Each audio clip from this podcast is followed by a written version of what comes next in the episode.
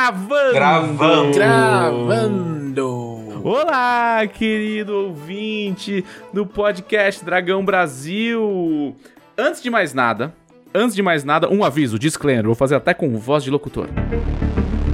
Você está ouvindo o Spoiler Cast Dragão Brasil. Este episódio contém inúmeros, incontáveis e inconcebíveis spoilers da série do Netflix Round 6. Se você não assistiu a série, ouça esse podcast por sua conta e risco. Aê! Aê! Eu queria só fazer um Será que comentário. bobagem inicial hoje? É, é, Pode fazer. É a primeira vez que eu participo de um podcast com o, o dela como host. E eu tô me sentindo num programa de rádio de caminhoneiro da madrugada. Muito obrigado por isso. Cara, o meu sonho, o meu sonho e o sonho do meu pai seria eu fazer um programa de rádio, cara. O meu pai, ele, ele fazia é? rádio PX amador. Nossa. Ah, E o meu pai tem um baita de um vozeirão. Então, assim, é, se eu falasse pro meu pai. Se eu falasse pro meu pai que eu sou locutor de rádio, ele ia ficar em êxtase, assim. Meu pai adora rádio. Meu pai é uma pessoa que dirigia muito, né? Meu pai, meu pai sempre teve um amor enorme por carros. O meu avô era diretor de prova da- de Interlagos. Então ele sempre, ele sempre trouxe meu pai pra esse mundo dos carros. Meu pai era aquele tipo de jovem inconsequente que envenenava carros para tirar rachas na madrugada. Gente. Então, ele sempre foi uma pessoa que viajou muito, pegou muita estrada, gostava, e gosta até hoje de dirigir, assim. Às vezes meu pai é aposentado. Assim, as pessoas ainda olham muito feio pra ele, que meu pai tem 60, e- 68 anos e ele não tem uma desgraça de um cabelo branco. Então, ele Gente. bota o, o, o negocinho ali de, de idoso no, no carro dele e a galera fica, ah, lá, aquele cara dando golpe ali, ó, que safado. E, e ele gosta muito de, de dirigir em estrada e tal. E meu pai sempre foi uma pessoa que consumiu muito rádio na vida. Inclusive, é uma pessoa que consumiu muito audiobook na vida, porque ele curtia ficar ouvindo audiobook também, quando ele tava fazendo suas viagens longas e tal. Então, se eu falasse pro meu pai que eu sou locutor de rádio, ele ia ficar muito feliz. Muito mais feliz do que eu quando eu falo pra ele que eu sou game designer. Apesar de que meu pai entende bem, entende bem essa, essa, essa ideia aí de, de fazer joguinhos. Ele é, ele é um pai muito articulado tecnologicamente, ele é um pai que nunca precisou de mim pra formatar um computador. Pô, impressionante. Você comentou de, de rádio, cara. Quando eu era criança, tinha um. É, teve um dia das crianças aí que eu e meu irmão a gente ganhou um par de walkie-talkie, sabe? Ah, porra, clássico. E tipo, é, a gente nem usava direito. Porque, sabe, não tinha muita distância de onde a gente estava, não tinha muito espaço pra correr. Mas um dia, eu, eu não sei se foi eu, meu irmão, a gente ligou e pegou uma transmissão de rádio, uma conversa que tava rolando. Tinha uma galera que usava esses rádios de ondas curtas na região, sabe? Eles ficavam de batendo papo e tal. E o, o, o walkie-talkie ele não tinha é, alcance suficiente pra, tipo, enviar, mas a gente ouvia a conversa inteira. Às vezes a gente só ligava e ficava ouvindo eles batendo papo lá, que eles eram, tipo, 5, 10 anos mais velhos que a gente, sabe? E a gente ficava ouvindo, pô, o pessoal mó legal e tal, não sei o que, fazendo Você inventou a E a escuta. só- Não, Thiago Rosa, o fofoqueiro Isso. tecnológico. Não, com certeza. Fofoqueiro Fofoqueiro de walkie-talkie. tecnológico. Tecnofofoca. Vocês tinham alguma, alguma ligação com, com programas de rádio específicos? Já tentaram ligar para um programa de rádio? Vocês tinham esse rolê com rádio? Quando vocês... Eu ligava na época da Rádio Cidade, no Rio, que era uma rádio rock. Eu ligava direto. Direto, assim. Tipo, uma vez por semana, no mínimo, eu ligava pra Rádio Cidade. E já consegui, tipo, ser atendido e, tipo, botar. Mas era só pedir música. Eu lembro uma vez eu fui super empolgado, pedi uma música do Melancholy e eles, tipo, não tem. Porra, como que não tem? Não tem? É, Não tem um no cigarro ali, cara? Não tem. Não, não, não tinha, eu tinha pedido uma específica e não tinha. Eles tocaram, tipo, Penguins and Polar Bears. Eu, tipo, tá, beleza, é legal também. Mas eu queria uma. Eu não lembro qual era, mas eu queria uma específica que não Mas tinha. aí você é uma pessoa muito indie, né, Thiago? Aí não dá. O mais perto. Thiago fala, ah, eu quero jogar o, o RPG indie da Suécia lá, que não tem. Ah, claro que não tem, né? O mais perto disso que eu cheguei foi na época que os fóruns, que eu participava dos fóruns de pop na internet. Porque meu passado me condena muito. Aí tinha as rádios feitas pelos J-popeiros e eu pedi música uma vez. Porque era um rapaz que eu tava. Fazia coreografia de para-para, Vini. Não, não, mas eu ouvi coisas bem constrangedoras. Assim, eu não devia dizer isso, provavelmente, no podcast, mas tem um vídeo no meu YouTube, no YouTube de eu fazendo coreografia de para-para no Ah, evento meu da faculdade. Deus, que coisa incrível! Já temos conteúdo pra jogar nos stories da Jambô durante essa semana, vou avisar a Ana. Parabéns. Por favor, Ana, Ana, a mestra, a maestra das redes sociais da Jambô, que conduz este fio com, com elegância. Por favor, um, vídeo do Thiago dançando para-para num evento de anime. é, é o mínimo.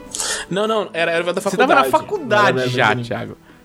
Eu fazia faculdade de japonês. então, Ah, era evento, obrigatório. tava Fazer faculdade de japonês, tinha que assistir Era. anime e dançar para-para. Era a matéria, para a introdução ao para-para. Introdução ao para-para. Deixa eu explicar o contexto. Tem um, um- um evento anual, que é o Yuyukai. É o encontro entre todos os estudantes japonês do Rio. E aí, cada instituição que ensina japonês faz alguma coisa. E esse ano ia ser na UERJ, que era onde eu estudava. E aí, tipo, você tem que ter umas atividades e tal, não sei o quê. Então teve uma reunião que a coordenadora do curso chegou e falou: Ó, fulano, vou fazer tal coisa e tal, não sei o quê. E ela designou que, tipo, eu e umas outras duas pessoas, ó, vocês vão dançar para para. Ah, ela Aí eu levantei a designou. mão. eu- Ela designou, falou assim: vou dançar para para. Eu levantei a mão e falei: Ó, Satomi Sensei, eu não sei dançar. Quem dança para-para também Aí ela, não. ela a cabeça. Tudo bem.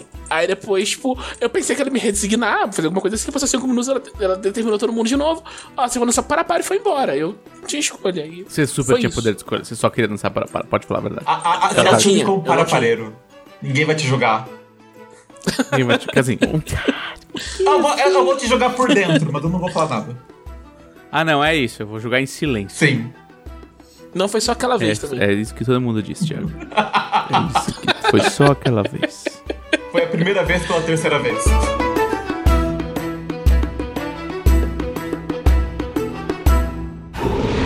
Podcast Dragão Brasil. Olá! Este é o podcast da Dragão Brasil, a maior revista de RPG e cultura nerd do país. Aê! Hoje eu estou aqui com Tiago Rosa.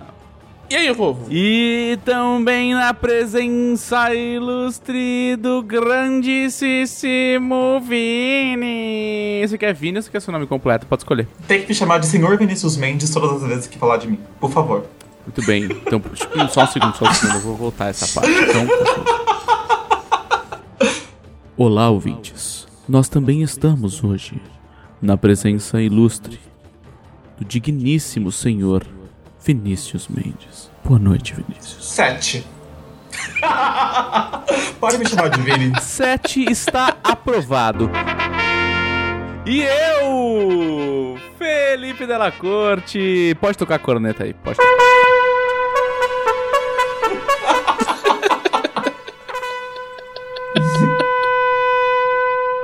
Muito bem, hoje nós vamos inaugurar um protótipo, um projeto, um um produto diferenciado.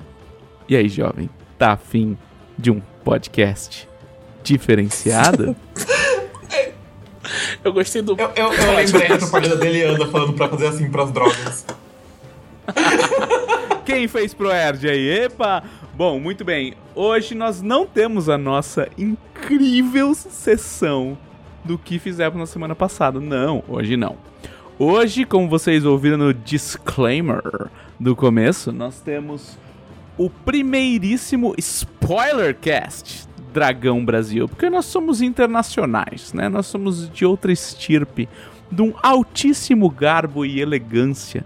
E nós justificamos isso usando terminologias em inglês absolutamente desnecessárias. e nós vamos falar da série que se tornou o fenômeno mundial mais assistida na Netflix em 90 países, mais, né? Não sei quantos mil países aí. A gloriosa Round 6. E eu gostaria de abrir este podcast dizendo que é round 6 e não round 6, porque este não é o título em inglês. O título em inglês é Squid Game. Então para de meter a Luciana Jimenez e falar round 6. Fala round 6, demônio. Porque round é uma palavra dicionarizada. Desde que dois demônios resolveram se socar num ringue. Eu vou falar round 6. Não vai. Vou. Não vai, eu vou te mutar. Adonias, coloca um em cima toda vez, por favor. Porque agora eu quero que isso aconteça, porque isso é muito engraçado. Ai, ai, muito bem. Me recuso a falar Squid Game, vou falar Round 6. Vou falar jogo Tá. do Lula. Jogo da Lula. Jo- Melhor não. Melhor não, a gente vai ser cancelado. É, então tá bom. Então vamos, vamos, vamos começar então. Vamos começar então, já que eu que mando nessa porra hoje, vamos começar do seguinte começo. Primeiras impressões, tá? Vamos nos conter a primeiras impressões. O que, que vocês sentiram quando vocês viram o trailer, viram o primeiro episódio? O que, que vocês esperavam de uma parada? Cara, eu não tinha visto o trailer. Eu. Eu vi o pessoal comentando, acho que em redes sociais. E eu não tava, tipo, muito empolgado pra ver, mas minha namorada tava muito empolgada pra ver. Muito, muito empolgada pra ver. Aí a gente foi ver. E eu gostei bastante, assim. Tipo, lo- logo no primeiro capítulo, eu. Eu acho que o primeiro capítulo, especialmente, eu, eu gosto dele porque ele apresenta o personagem principal bem, sabe? E ele não apresenta ele de um jeito que ele é, assim. É, é difícil gostar dele no primeiro capítulo, assim. Porque é, mostra muito os defeitos dele. Eu acho que torna ele muito humano, sabe? Eu, eu- gosto muito da apresentação dos personagens. Porque é. Não vou falar todos, mas tipo, os, os principais, pelo menos aqueles tipo, que é pra gente ter empatia com eles, eles fazem um monte de coisa escrota, mas eles tipo, são pessoas interessantes, sabe? São pessoas legais. Não vou dizer pessoas boas, são pessoas legais, sabe? E o primeiro capítulo mostra isso bem. E ele deixa muita coisa em aberto. De, de um jeito que você sabe que vai ser retomado, assim, sabe? Ele apresenta é, a, a- menina lá, quando que pega o, o dinheiro dele, tá, não sei o que, e você, tipo, na hora bate, tipo, a, a forma de apresentação, né? Já te indica que aquilo vai voltar depois. E eu acho que é muito. é- A forma como apresenta é muito honesta também. Então eu acho que funciona bem. Eu acho o seguinte, eu vi o trailer, eu fiquei interessado em assistir a série porque eu terminei alguma outra coisa no Netflix, não lembro o que era. E passou o trailer logo em seguida. Eu fui assistir achando que ia ser uma coisa super, super emocionante e energética e cheia de atitude. E não, foi o primeiro episódio, é basicamente uma folhinha voando durante uma hora. Ah, ah, não, não acho o primeiro episódio ruim, mas como eu entrei com expectativa de algo mais agitado, a minha primeira reação foi frustração, porque publicitário tem que acabar, e os publicitários fizeram um mau serviço com esse trailer. Como os publicitários fazem sempre. Pra quem não sabe, eu tenho local de fala pra falar de publicitário. Mas é todo mundo publicitário nessa. Nessa É, altura, pré-requisito. gente. É requisito. Você não é publicitário, É pré-requisito pra ser, pra ser Não. contratado. Bom, eu vou ligar pra RH aqui. Alô? Alô? Bom, do meu lado, é, o meu Netflix tem um algoritmo meio loucão, tá? Como eu, como eu gosto sempre de frisar, eu levei o meu algoritmo ao extremo. Eu, eu, eu fui quase um cientista do algoritmo, porque eu, eu consegui que a minha primeira categoria Tipo, a minha, a minha categoria assim, ah, entrou o trailer, colocou pra baixo, tem ali em alta, continuar assistindo. E a minha primeira categoria com nome no Netflix é Robôs Gigantes e Ciborgues Japoneses. tá? Esse é o título da minha categoria. Então, assim, eu, eu não tô nem zoando, eu tirei um print, coloquei no Twitter. Tá? Então, assim, é, o, o meu algoritmo, ele, ele é um, um- Ele é perfeitamente bem adestrado. E. é, inclusive, side note aí, né? É, o... Tem uma galera que fica descobrindo essas categorias muito loucas no Netflix. E, e elas têm um código numérico, né? Então a galera fica achando umas categorias bem, bem malucas, assim, do tipo filmes de vampiros. e, sabe? Aí, aí tem umas categorias bem bizarras. Tem uns sites aí que, que listaram algumas categorias nada a ver que eles acharam no Netflix. Não sei quem faz essas categorias. Não acho que são seres humanos. Porque senão eles teriam o trabalho mais esquisito da Terra. Esse- mais irado da Terra. Não, é da hora, ia ser da hora. Dá, dá nome. É, é tipo quem dá nome Eu, pra eu esmalte. lembro tá de quando estavam contratando pessoas pra isso. São humanos que fazem. Eu lembro de ter visto São humanos que fazem? quais eram as quais eram os requisitos. Eu tava desempregado. Eu não me encaixava nos requisitos. Mas eu lembro que eu cheguei a ver. Tem algumas coisas de categorias da Netflix que me deixam meio chocado. Tipo, uma vez que eu tava olhando, tipo, filmes históricos japoneses e apareceu o Rurouni Kenshin. Eu fiquei, hum, Olha. Errado, não, não, tá, errado. não tá errado. Mas também não tá certo. Mas então, aí o Round 6 apareceu diretaço, assim, dia 1 apareceu já no meu, no meu destaque, tipo, abriu o Netflix, já tava lá o trailer e tal. É, e eu vou te falar que a primeira coisa que, que me chamou a atenção foi a estética. Eu acho que a estética do, da série, principalmente do trailer, é muito interessante. Né? E isso ajuda a série a se popularizar, principalmente porque, vamos combinar, a premissa não tem absolutamente nada de inovador. né? Segue um padrão bem padrão do que a gente está acostumado a ver nos últimos 10 anos ou 20 anos sobre Battle Royale. É, sobre essa premissa de vamos colocar um bando de gente confinada num lugar onde eles vão ter que se degladiar e potencialmente se matar por grana ou por qualquer outra coisa. E tem essa crítica social foda, trademark, é, que é você questionar até onde uma pessoa mantém os valores humanos dela, né? Sobre o valor do dinheiro. É, porque. Fala, Vini. Não, é porque no final das contas, ah, ah, eu, eu acho que o diferencial de Round 6 nisso, da Round 6, da Round 6 de jogo da Lula, de Squid Game, Falou todos os títulos. é que o grande diferencial, na verdade, é que geralmente, pelo menos as coisas de Battle Royale que eu assisti, tem um, um- sempre tem um fator de pouca agência do- das pessoas por se encontrarem naquela situação. Geralmente a pessoa pega de surpresa naquilo e tem que se virar pra não morrer. No. Eles são. Geralmente eles são coitadinhos, né? são coitadinhos, ou foram sequestrados, ou é um jogo macabro. Nesse caso, apesar do primeiro jogo ter pego eles de surpresa, eles, quem continuou, continuou sabendo onde estava se enfiando. Então achei que inter, é interessante que a série tenha conseguido justificar muito bem por que aquelas pessoas estavam tão desesperadas a ponto de participarem de um jogo até a morte, mas ao mesmo tempo, toda a construção de, de, de desgraça moral por estar naquela situação extrema também é uma coisa clichê do gênero Battle Royale. Todo negócio de Battle Royale trabalha com a pessoa tendo que se. tendo que abrir mão da própria humanidade para sobreviver. É, e uma, uma das coisas que eu pesquisei por causa de motivos e por causa desse é, podcast aqui é que o termo Battle Royale né, se popularizou por causa do mangá, que se chama Battle Royale, que foi publicado em 1999, se eu não me engano. É, se não foi 99, foi 2000, mas eu sei que a história é por aí. Eu acho, mas eu acho que o mangá era a versão no romance, né? É, primeiro foi o romance, depois foi o ma- mangá. o mangá era pra ser. É, uma, é, é, era, é, era pra ser uma, um, um folhetim, né? Ele era pra ser publicado em, em texto. Não, mas É, ele não foi. chegava a ser um livro. É, é, isso eu não sei. Mas ele começou como um É, romance. eu, tava, eu tava vendo que ele não chegava a ser um livro, ele ia ser tipo um folhetim fascicular. Ah, aí depois saiu o mangá. É que tudo, tudo no Japão vale mais da pena fazer mangá, né? Essa Ah. é a verdade. Saiu a versão horrível em inglês de Battle Royale. A versão horrível, Horrível. do mangá, horrível, que virou um reality Péssimo. show.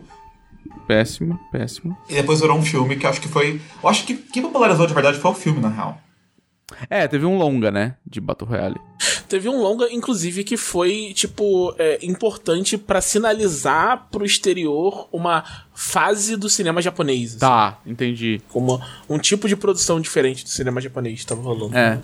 Na época, que foi, é, foi época de, de, de mudança de mudança de lado do Takashi Kitano na, nas, nas câmeras e tal. Tipo, em vez de. Parou, diminuiu a atuação e começou a dirigir mais e tal. Foi um momento bem Me corrija se eu interessante. cinema errado. Thiago, mas é porque o cinema japonês vinha muito do teatro, né?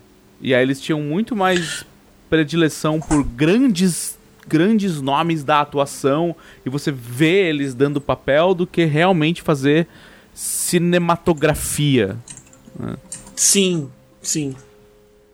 Depende um E pouco. aí você tem ali no- na virada do, do milênio uma parada do Japão falando, tipo, não, a gente vai fazer cinema, cinema, É. cinema, parceiro. Mas, mas depende um pouco. O Japão tinha um grande histórico também, nos anos 80 e 70, de uns pornô e uns, uns gore super trash. Ai, por, por, pornô com tentáculo, é E, isso aí. e- e não, eu não, eu não digo nem isso, eu digo uns pornô trash no sentido de. de.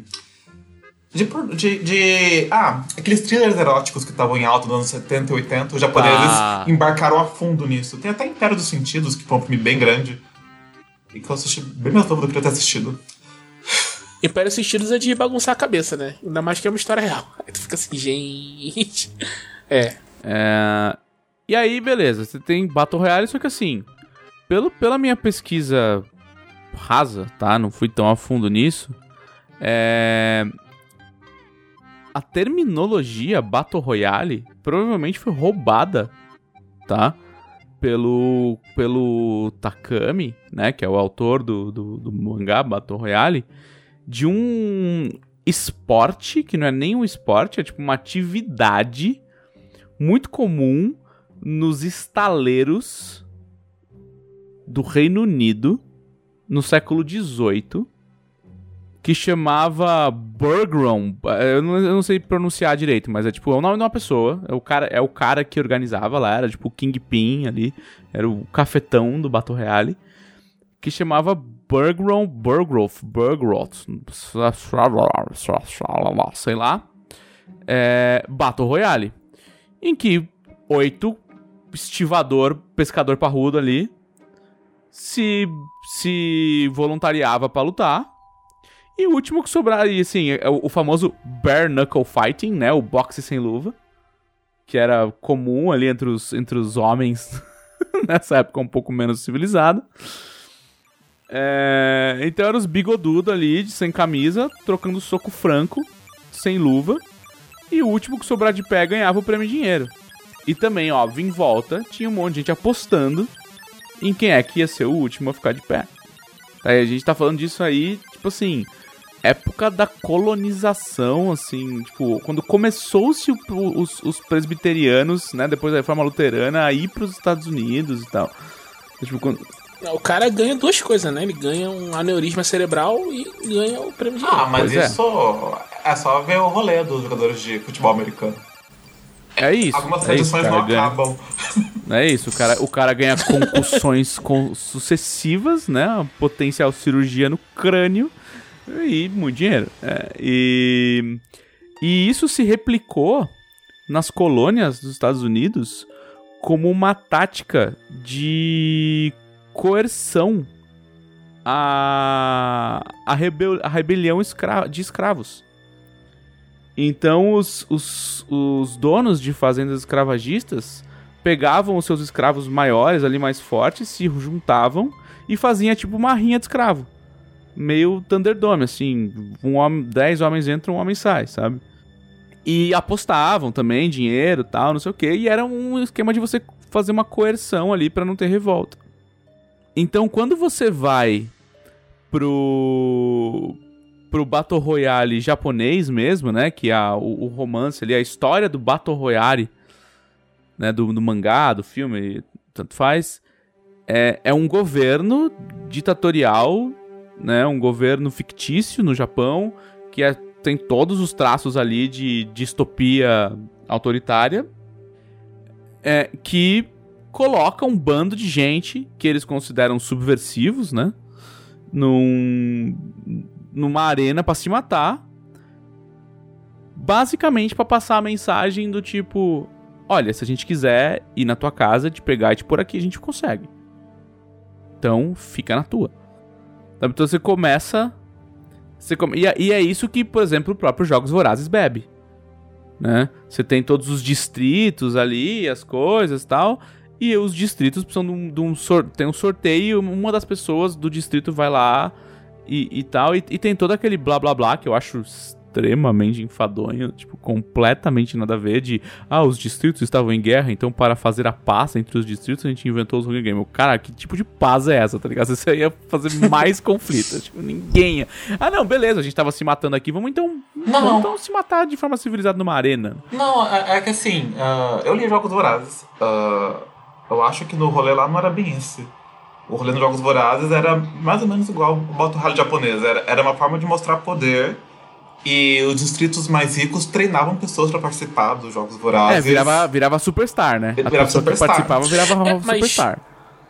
Mas tinha esse papinho. O papinho oficial do governo era isso que o dela falou. Eles falavam assim: ah, não, isso aqui é pra vocês ficarem em paz e tal e tal. É tudo É, de boa. Essa é a Mas comunicação todo mundo sabia. é, que- é, de fachada, vamos dizer assim.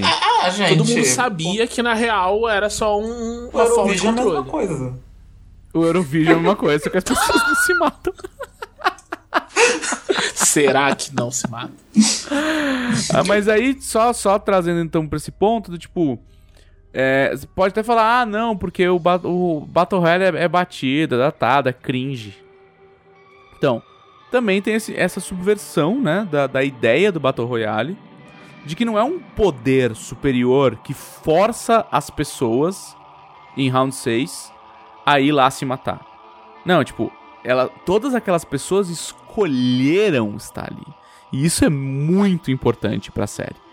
tá? Elas escolheram, elas fizeram uma decisão informada de estar ali participando dos jogos. Se isso foi uma técnica coercitiva de que eles encontraram pessoas que eram obviamente suscetíveis, que estavam tudo afundada em dívida, fudida, sabe, devendo pra agiota, é, recebendo ameaça de morte, a porra toda, procurado pela polícia, isso é só secundário.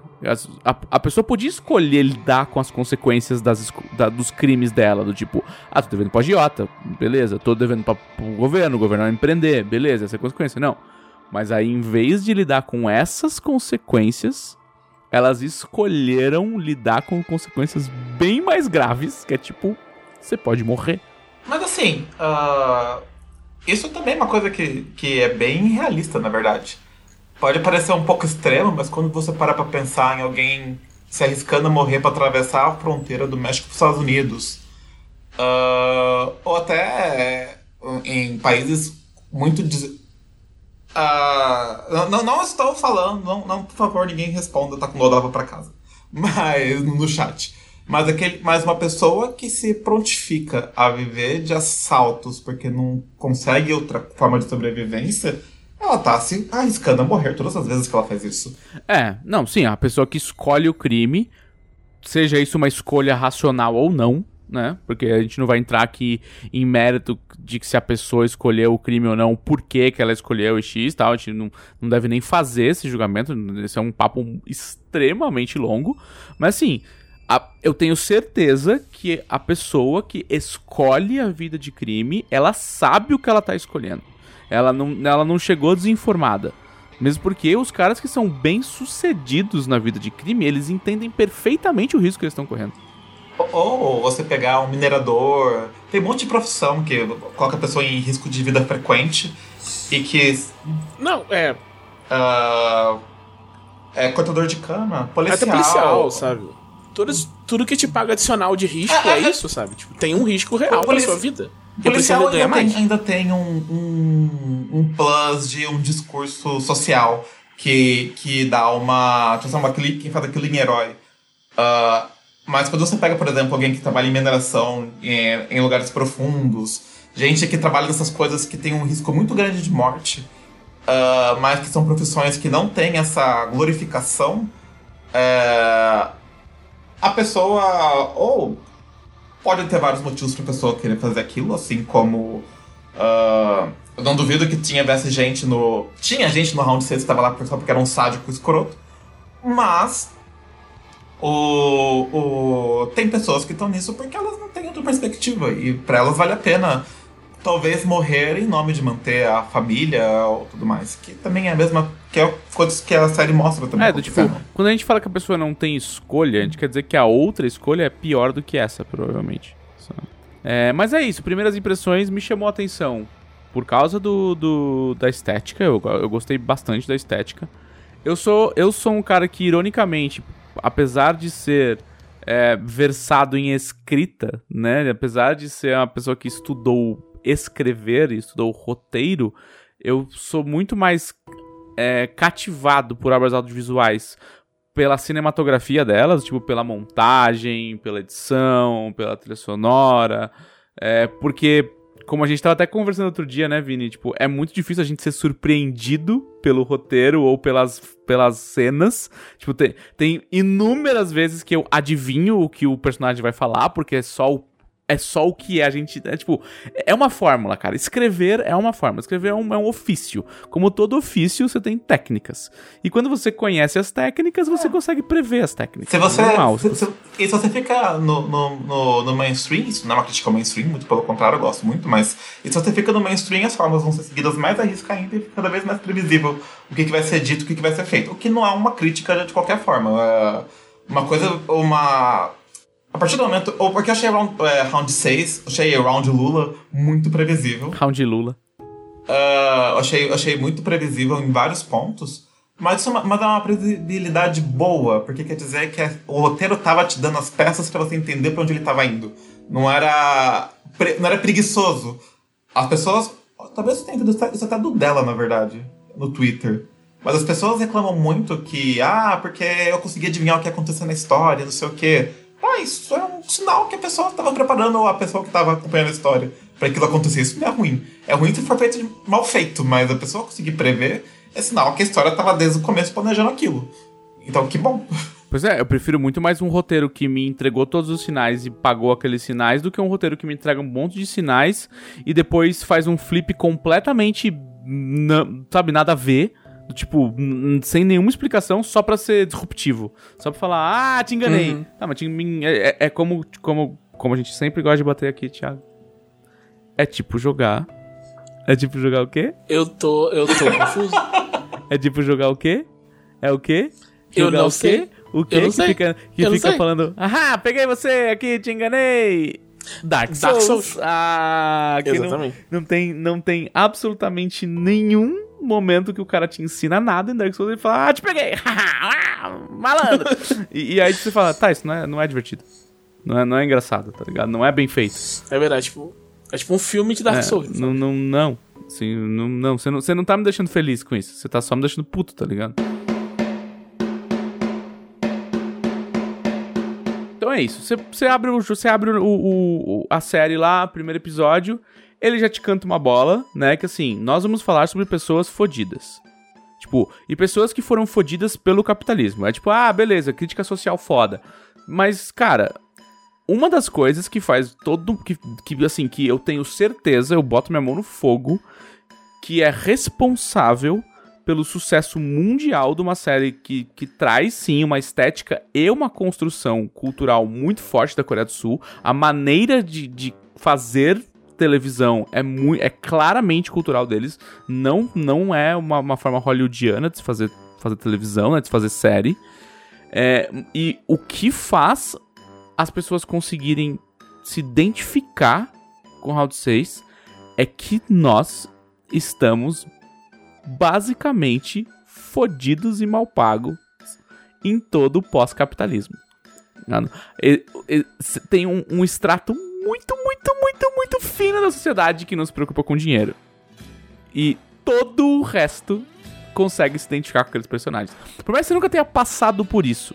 Sabe? Você, nunca, você pode nunca ter pessoalmente passado por um momento onde você tava devendo pra caralho e a sua vida, você achava que a sua vida. Você nunca passou especificamente, mas você conhece alguém, você entende o sentimento, sabe?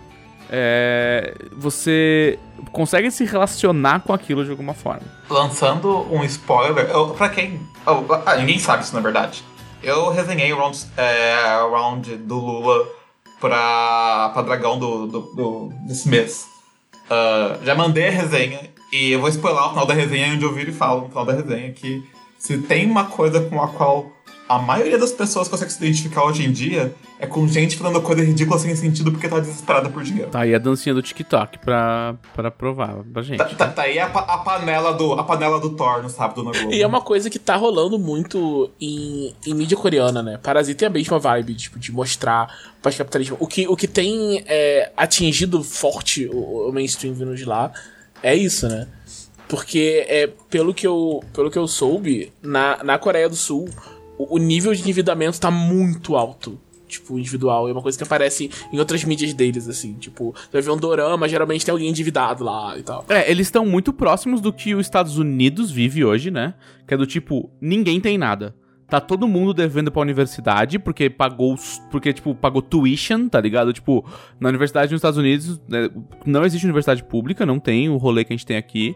E as universidades são mega caras. Então, tipo assim, ah, tu é um fudido e quer fazer universidade? Beleza. A gente, tipo, te parcela a universidade, tá ligado? Só que você fica devendo pra universidade 400 mil dólares. Mas, cara, você vai se formar advogado na nossa universidade. Então você vai pagar esses 400 mil dólares rapidaço. E aí depois você vê, cara, você tá formado há 20 anos e a sua dívida acumulou pra caralho e você tá devendo meia milha pra universidade ainda. E aí você se fudeu. Então, tipo assim, crédito estudantil é um problema seríssimo nos Estados Unidos e virou um problema sério na Coreia também.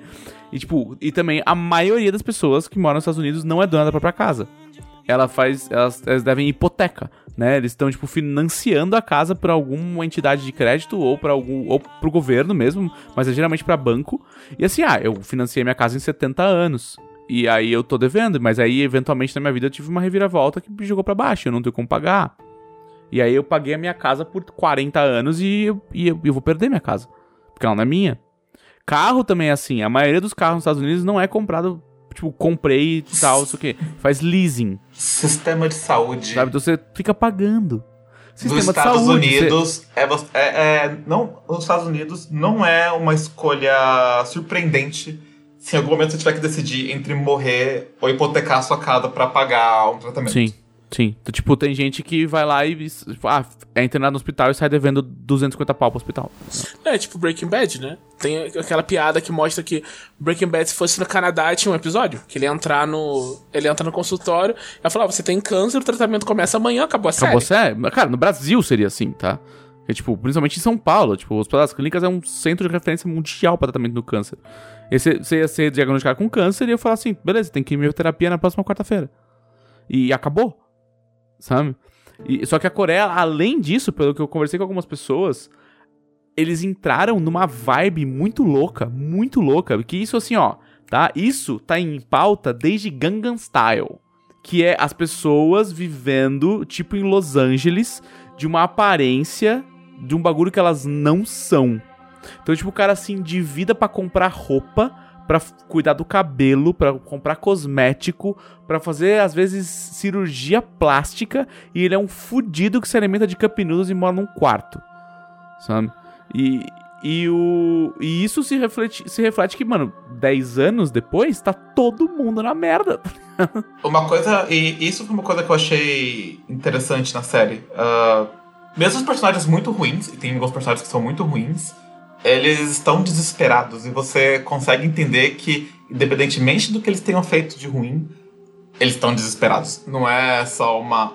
Quando você diz ruim, você diz ruim enquanto personagem de, de ficção? Tipo, a construção do personagem você acha ruim ou você diz que ele é uma pessoa ruim? Não, enquanto uma pessoa ruim. Tipo, eu sou um Tipo, mafioso maldade, que mata né? gente, mas ele tá desesperado. É, mas tá desesperado. Sim, sim. É, então, tipo, essa parte aí é. De você conseguir se identificar, né? De você gerar até quase uma empatia com, aqu- com aqueles personagens. É muito responsável pelo sucesso da série. Sabe? Em qualquer lugar do mundo tem gente endividada que tá beirando o desespero, ou que, você- ou que pelo menos conhece alguém, ou que entende que essas pessoas existem, sabe? Que, que você fala, puta, isso é bastante possível.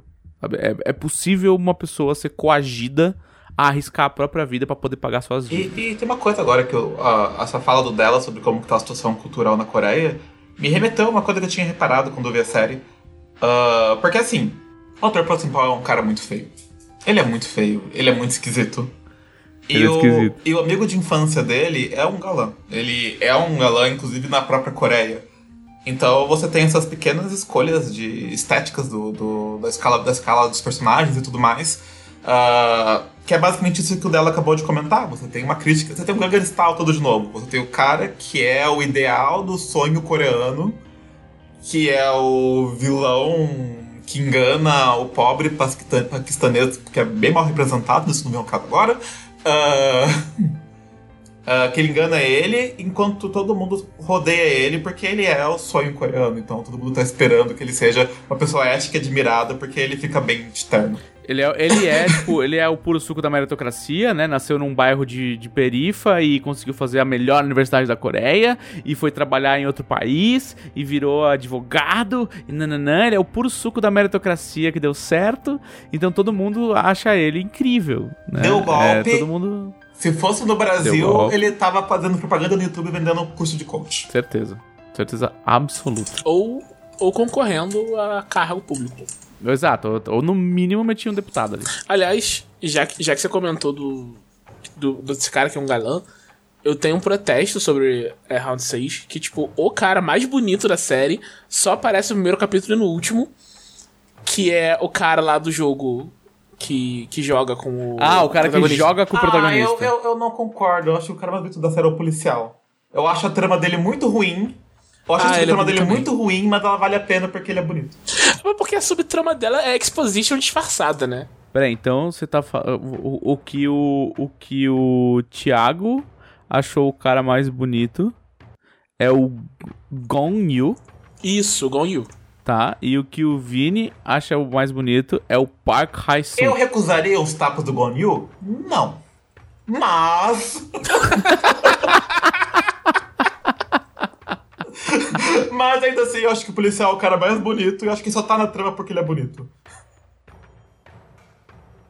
É, eu achei o subplot do policial bem ruim também. Mas eu gosto de como faz, porque não é um plot dele, no final das contas, né? Ele não, Não, é nem um não é. personagem, esse é É negócio. pra explicar. Não, não é, é pra explicar a subversão É, do é, é, sistema. o que, o que me incomoda é que, assim, eu tenho uma birra com essa ânsia que nós temos na, na, na ficção atual de ter que explicar tudo nos mínimos detalhes, porque senão é considerado um furo de roteiro. E às vezes é uma coisa que só não tinha que ser explicada. E me pareceu Sim. que criaram um subplot dele entrar lá só pra explicar como o jogo funcionava, pra ninguém ficar chorando que o, o jogo não era explicado. Então, isso provavelmente foi uma diretriz de produção para que a série fosse bem no ocidente. Porque americano, norte-americano em especial, é absolutamente tapado com subtrama. Você tem que esfregar qualquer bosta na cara dele. É por isso que eu sempre gosto de frisar. A Gainax estava corretíssima, corretíssima em mandar o Guilherme Del Toro passear quando ele quis fazer o longa-metragem de Evangelion.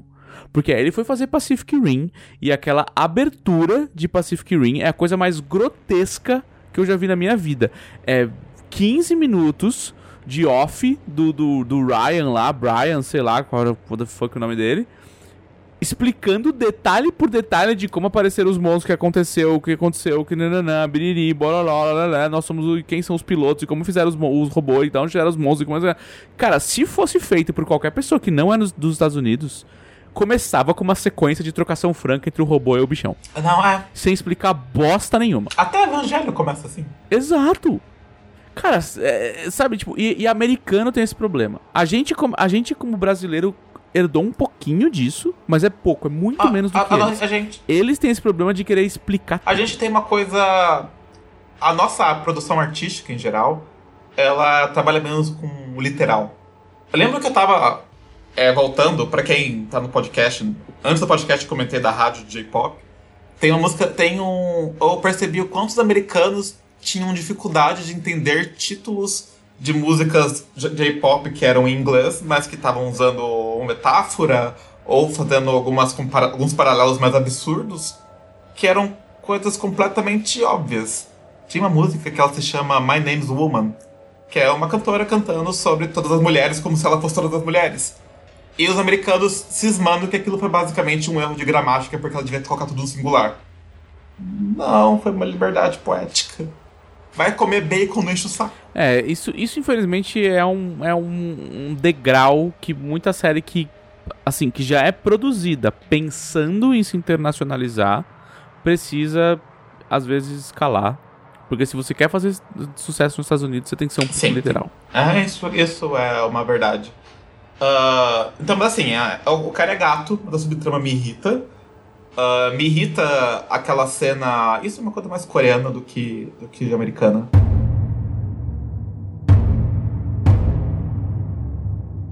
Vamos tentar manter o assunto no plot geral. A gente falou sobre Gangnam Style, sobre a cultura coreana, sobre o pós-capitalismo, a crítica social foda. é, e, e eu também gostaria de levantar uma bola de verossimilhança. Tipo, eu acredito em tudo que eles me venderam ali. Tipo, tudo que tá ali é possível com dinheiro suficiente. Tipo, nada é mega viajado. Nada você fala, nossa, nada a ver. Tem umas construções de personagens que são estranhas, mas fora isso, não. É tudo bem verossímil. Eu acho que assim, é, eu, eu entendo, não me incomodou na hora quando eu vi. Mas o, o jogo final é, tem, tipo, soluções não usuais que eles não gastaram tempo de tela. Porque assim, você pode tentar resolver fora do jogo e ele vai te dar um tiro, né? É isso que vai acontecer. Eles não, tipo, gastaram tempo de tela pra mostrar alguém tentando encontrar uma solução alternativa ali. E tem muitas soluções é, alternativas muito óbvias, sabe? Eu fiquei esperando eles tentarem mostrar, mas eles tentaram. Eles focaram em outra coisa. Não é um erro, sei lá. Não, não deixa deixar inverossímil, mas eu acho um pouco estranho ninguém tentar fazer uma coisa diferente. Só o cara lá que consegue ver o vidro, né? Ninguém tentar fazer uma coisa diferente naquela situação. Você diz o, não, não a final final do X1 dos caras, mas o, o último jogo que tinha bastante gente, a, a ponte de vidro lá. Ah, a, a ponte de vidro, eu acho que o que pega ali é que era um bando de gente desesperada. E assim, quem aceitou voltar já demonstrou uma. uma- por desespero ou não, já tinha um desprendimento com matar pessoas. Uma leve sociopatia. Sim, sim, porque assim, a pessoa, a pessoa atopou, ela sabia onde estava se enfiando. Ah, então se a pessoa não tinha morrido antes, ou se a pessoa. Como é o penúltimo jogo? Se a pessoa não tinha morrido antes, teve um, um cara que se suicidou. Se a pessoa não, não- ainda tivesse com cabeça pra jogar naquela altura do negócio, a pessoa já não tava batendo muito bem. Mas já tinha abandonado a humanidade dela, né? Sim, Então, tipo, era mais, era cada um por si e pouca farinha, bopirão primeiro. Eu, pelo menos, enxerguei desse jeito. Ah, então, então assim, eu, eu, eu, particularmente eu, a minha avaliação pessoal é que, assim, o sucesso da série se, se, se dá ao formato que eles acharam um formato que tá em alta. Eles têm a parte da crítica social que é facilmente identificável com o momento que a esmagadora maioria dos países do mundo tá vivendo. Né? É, talvez se ela fosse lançada ali em 2012, ela não tinha feito tanto barulho. É, você tem uma construção enquanto produto audiovisual que prestou atenção em como ele tem que ser montado para o público internacional, principalmente focado no mercado norte-americano, né? E você tem uma subversão do tema que é interessante, mas não chega a descaracterizar ele, certo? Concordamos aí. Muito bem. Já estamos em 50 minutos de episódio. Vamos então tentar tomar a próxima meia hora pra falar coisas que a gente não gostou. Ah, deixa eu começar com uma reclamação que eu tenho sobre a série. Ah, quais foram as construções de personagem que eu achei estranhas? Eu achei a construção das mulheres meio machista. Não muito machista, mas meio machista. Principalmente da véia truqueira, que é uma personagem preferida da série. Ah, a forma como ela morre eu achei meio tensa, porque ela era, ela era rápida, ela era ligeira, ela era, ela era malandra. Ela conseguiu sobreviver no negócio, passando a perna de pessoas que não gostavam dela, porque ninguém gostava dela nunca, para no final ela morrer porque ela tá puta com o cara. Tipo, eu esperava um pouquinho mais dela. Ela tivesse, tipo, empurrado o cara do outro vidro, do vidro, esse vidro quebrava. Eu teria achado mais interessante, mais condizente com ela. Pois por é, se ela metesse o louco e desse uma, uma pernada no cara ali e falar, vai otário, ia, ia Sim. ser bem mais da hora. Outra coisa, o personagem pa- paquistanês, que ele foi escrito com uma condescendência pavorosa. Ele era burro feito uma porta, sem motivo pra isso. Não precisava ser tão Rolou, burro. rolou uma xenofobia leve ali, né? Porque, assim, a- o, o personagem tá ali pra comentar a xenofobia, porque ele é um imigrante pobre, mas a construção dele é xenofóbica, porque ele é um santo entre, entre pecadores, que, e o cara passa a perna nele num golpe super, super descarado. E o terceiro, que foi o que me, me irritou mais. o uso de homossexualidade como demonstração de perversão. Porque a cena que aquele cara gringo dá em cima do policial gato claramente estava mostrando aquilo para mostrar como o cara era um pervertido. É, tipo, ele era um esquisitão, um, um, um rico excêntrico que ficava ali sentado com uma máscara assistindo pessoas se matar, usando pessoas seminuas como poltronas e bebendo e fumando coisas caras. E aí, só porque a vida dele é chata, ele resolveu comer um cara.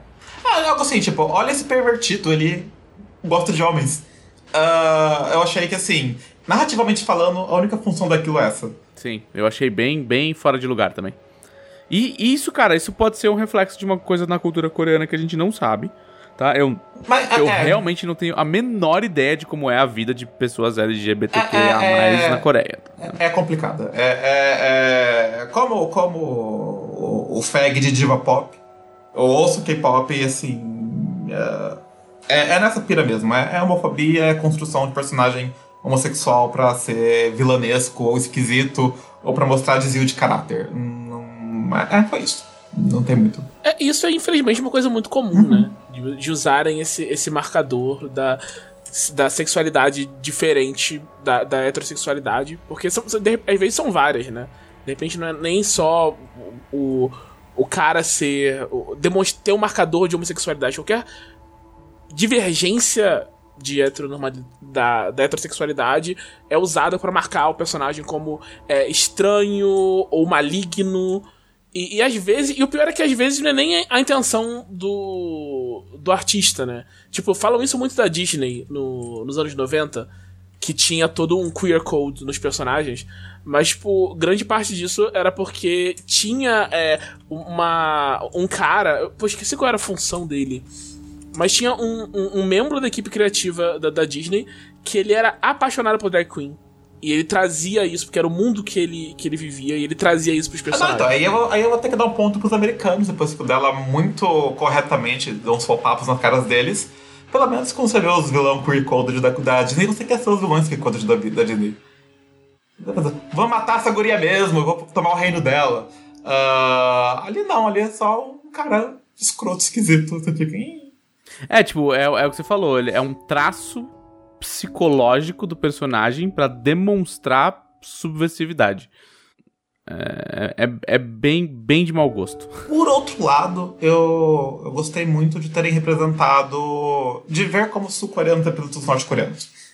Ah, tá, entendi. Rola, rola essa treta, né? De tipo. É, toda hora que alguém vai falar com a, com a minazinha principal lá, eu esqueci o nome dela, porque, né? É, tô com o IMDB aberto aqui, porque eu sou essa pessoa. É, a personagem se chama Kang Saibia. Ah, mas assim, é. Porque geralmente a gente tem uma visão do, da Coreia do Sul passada pelo, pelos americanos ou ingleses. Uh, e daí foi interessante ver como os, os sul-coreanos veem os norte-coreanos, porque eles nem entraram na questão de comunismo. Quando entraram foi uma coisa superficial. Era uma questão mais do tipo é uma mina coreana que veio de outro país e que é um país que tá ferrado e veio pra cá pra fugir pra cá pra ter uma vida melhor. Não entrava em, em discussão. Tem, tem, tipo, uma cena que xingam ela de. de e ela responde alguma coisa. Acho que ela bate no cara que fala isso, uma coisa assim.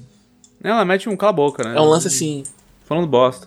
Então, assim, isso. Do tipo, ah, você é. Esp... Eu acho que a, a, a, é, o, o, cara pergunta se ela é espiã, uma parada assim, uma bobagem alucinatória. Tipo, bem, bem coisa de velho da fake news do Zip Zap, assim, sabe?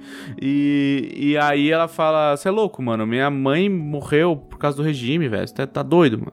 E umas paradas desse naipe, assim. Meu pai, aliás, né? Meu pai foi levado por causa do regime, minha mãe fugiu e foi pega na fronteira. Tipo, sabe? Umas paradas assim, tipo, não, minha família é de fudido, cara. Você tá loucão, mano. E o. E tem essa coisa, né? Tem essa. essa é, uma, o, o fun fact: é, eu tenho muito contato com, com cultura norte-coreana. Tipo, tive, tive mais nos meus primeiros 15 anos de idade. Porque um dos melhores amigos do meu pai era norte-coreano, tipo, com norte-coreano nascido.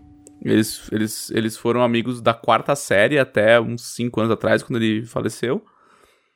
Inclusive tem a piada de que eu, sou, eu só sou bom em MOBA, inexplicavelmente bom em MOBA, porque quando eu nasci, a irmã desse cara tinha, tipo, praticamente me amamentou porque ela teve filho na mesma época e a minha mãe não conseguia me amamentar e eu, tipo, tomei leite de norte-coreano. Então é o. o tem uma, uma, uma, uma, piada recorrente e horrível na minha família de que eu sou bom em videogames porque eu, eu fui amamentado por uma oriental. Péssimo. Pra quem, pra é... quem comentou que o dela é comunista no, no chat. E do... é, pode ser, pode ser, é, pode é. ser daí que vem. né, pode ser daí que vem a minha, minha, minha esquerdopatice. porque a minha família é o puro suco do, do, da classe média paulistana, vocês sabem exatamente quem eles costumam votar, né? É... e aí. e aí eu gostei, eu gostei disso também. Eu gostei da, da Kang, é, né? Saibyo. Saibyo! Eu, eu gostei dela. Vocês assistiram um legendado ou dublado? Eu assisti legendado. Legendado também. Eu assisti dublado. Muito boa a dublagem. Muito boa a dublagem. É, boas escolhas. É, dublado no Rio, né? Inclusive o Frontman é, é dublado pelo Guilherme Briggs. É, Deixa eu ver se eu acho o elenco aqui. O chat mandou um abraço pro Guilherme Briggs aí, ele não vai ver, mas manda um abraço pra ele no dia. Deixa eu ver se eu acho o elenco de dublagem de Round 6. É... Grandes dubladores aqui. Ó, o. O. O Ji-Hun, que é o protagonista, dublado pelo Marcelo Garcia. Marcelo Garcia, monstro. Né? É... O Sang-woo, que é o o, o como, como dizer o, o antagonista dele, né? É, é dublado pelo Márcio Araújo. Eu lembrei, ele, ele é, o, ele é o deuteragonista. Você é muito bom nisso, velho.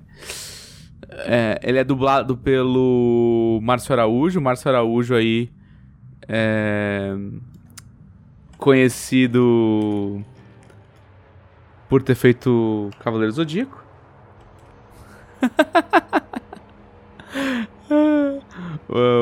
Eu não sei qual, qual que é o, o, o, mais famoso. Será que é o Miro de Escorpião? O, do, o, o personagem mais famoso do Márcio Araújo? Não, a voz do Miro de Escorpião. Talvez seja, cara. Talvez seja. Porque ele fez o, o Miro de Escorpião. Deixa eu ver quem mais ele fez. Ah, ele fez o Yantia. Nossa, também. coitado. Só fez Jobber. e o, o, protagonista, né? O Marcelo Garcia, mais conhecido como Relâmpago Marquinhos. E. Não lembro quem mais que ele fez. Assim, de realmente mega famoso. Além do Relâmpago Marquinho. Ah, ele é o Flash de todos os desenhos da Liga da Justiça, né? Mais famoso. Então, assim, é um, é um, é um, um elenco forte, sabe? É... O, o jogador 001, que a gente já vai chegar nele. O velho. Carlos Silveira, o monstro, né? Carlos Silveira era o Lester do mundo de Bigman, cara. Ele é um monstro, um monstro. É. E o Gollum do Senhor dos Anéis, né? Monstro. É... Então, assim, foi super bem dublado. Boas escolhas de, de é, falas para dublagem, tipo, muito palavrão, é, bastante desespero. Entendeu? Tipo. É, é, bastante respeito com as expressões idiomáticas. Então, mu muita coisa do tipo assim, você tá maluco? Não sei o que, sabe? É, tipo. Tinha, tinha muito, muita, muita, muito respeito com a forma que os personagens falam. Que inclusive foi um mega desastre nas legendas em inglês. Eu acompanhei uma série de, de influenciadores e, e jornalistas eh, descendo o cacete nas legendas em inglês, falando que elas descaracterizavam completamente as falas dos personagens e algumas delas estavam só erradas. Bem-vindo à adaptação e à regionalização dos Estados Unidos. E assim, umas nuances de personagem, tipo, por exemplo, a que você falou, a véia truqueira. Coitada, nem é tão véia assim. É, a véia truqueira. O jeito dela falar em coreano é o jeito de malaco. É do tipo assim, é uma pessoa que não teve educação formal, mas é muito ligeira. Sabe? É tipo street smart, assim, a pessoa que aprendeu na rua. Sabe? É, é o nosso famoso esperto, assim. Tipo, o cara, ela era uma pessoa esperta. Mas não era uma pessoa educada no- naquele tipo de, ser, de ter tido educação formal de escola. E tem uma fala dela que ela fala assim, do tipo assim, eu só não sou boa, eu só não sei fazer o que eu não sou boa. É, eu, sou boa, uma- eu sou boa em tudo, menos o que eu não sou. Eu sei, isso, eu sou boa em tudo, menos do que eu não sei fazer. E, e tem uma outra fala que ela fala assim: eu não sou, eu não sou estudada, mas eu sou muito inteligente. E em inglês isso se perdeu completamente. Completamente. Foi do tipo um negócio que ela falou assim: Ah, eu não sou burra. Sabe? Então assim, não tem a parte do personagem que fala assim: Meu, essa personagem é uma personagem que cresceu num lugar pobre, não estudou, sabe? Mas se virou e tá aqui porque ela deve ter feito escolhas erradas, assim. E ela claramente é uma pessoa que você tem que prestar atenção, porque ela é muito mais ligeira do que ela parece. Não, eu lembro quando eu comentei que. que eu tava falando com um amigo meu sobre a série e ele não tinha terminado de assistir ainda. daí Eu falei, ah, não. A... daí Eu falei dela, né? Que era a personagem que eu mais gostava. Assim, ah, quem que é? Não, aquela mulher que fala que ela teve um filho recentemente, ela tem que voltar pra casa pra cuidar do filho dela. E depois o filho é mentira. Ele, é, mas nunca falam que o filho dela é mentira. Eu falei, Cara, tudo que ela fala é mentira. Você sempre parte do pressuposto que ela tá mentindo. E se o, no inglês eles tiraram essas nuances da fala dela, isso perde um pouco. Que ela é completamente não confiável. Que é o que eu mais Tem gosto até um dela. nível de uns TikToker, assim, tipo, falando, eu sou fluente em coreano e eu vou explicar umas paradas pra vocês que estão completamente erradas, vocês entenderem a história errada por causa das legendas, tá ligado? Nossa. E, e aqui não, aqui, cara, o trampo de tradução e o trampo de dublagem foram muito bem feitos. Ah, mas a, a- a nossa regionalização costuma ser muito boa. A, a dos Estados Unidos costuma ser muito ruim. Pô, eles não se importam, né? Essa é a verdade. Eles não, eles não, eles não, não, não dão prestígio pra isso. O que fizeram com o Battle Royale foi muito triste. De mudar toda a trama porque achavam que a trama não era boa o suficiente. Aí enfiaram. Ah, ah, boa parte do que consideram. Falam que o Hunger, Hunger Games é só uma cópia de Battle Royale. Eu não acho, acho que os dois trabalham com conceitos muito diferentes. Com certeza. Ah, é porque forçaram aquela adaptação porca pra, pra Battle Royale ser um reality show. Que é o diferencial de Hunger Games. E que não existe Battle Royale fora da língua inglesa. É muito, é muito louco. é, porque assim, eu só comecei. Eu sempre, sempre fui um mega fã de dublagem, sou formado em dublagem, eu tenho DRT de dublador. Sabe? Eu, eu sou um cara que gosta da arte. Apesar de ter trabalhado muito pouco com isso. É, mas eu tenho visto muito mais coisa oriental dublada, porque por falta de costume, a minha namorada basicamente assiste coisa em inglês, em espanhol e em português. Então ela não precisa tanto da legenda quando ela tá vendo as coisas. Ela não tá acostumada a precisar da legenda. E eu não, tô acostumado a assistir anime no original. Eu vejo coisas em japonês ou em chinês muito, né? Às vezes em coreano, né? Que tem. Tipo, anime coreano é um negócio mais recente de, que- de vir para o Brasil, né? É, e, e eu tô acostumado a ver, a, a- a assistir a obra ao mesmo tempo que eu preciso da legenda. E aí, às vezes, ela tá assistindo e eu falo, meu, eu não consigo. Eu não consigo, eu preciso. Eu preciso criar esse costume, esse hábito, porque senão eu vou perder muito. E ela é designer, né? Designer. é, É. ela, tipo, é, é designer, ilustradora, formada em. trabalhando com moda e faz UX. UX e Quem- UI, tá ligado? Quem é muito visual Então, assim, não se dá com legenda. ela, é- ela, ela se sente incomodada de ela não conseguir prestar atenção na parte visual da obra porque ela tem que ler a legenda. Então eu peguei o costume de ver coisas dubladas muito mais esse ano do que eu via, porque ela embarcou nesse rolê de vamos assistir coisas fora do, do, do eixo americano, né? E, e aí eu. Então, tipo, a versão brasileira das, das, das paradas que eu tenho acompanhado, tipo.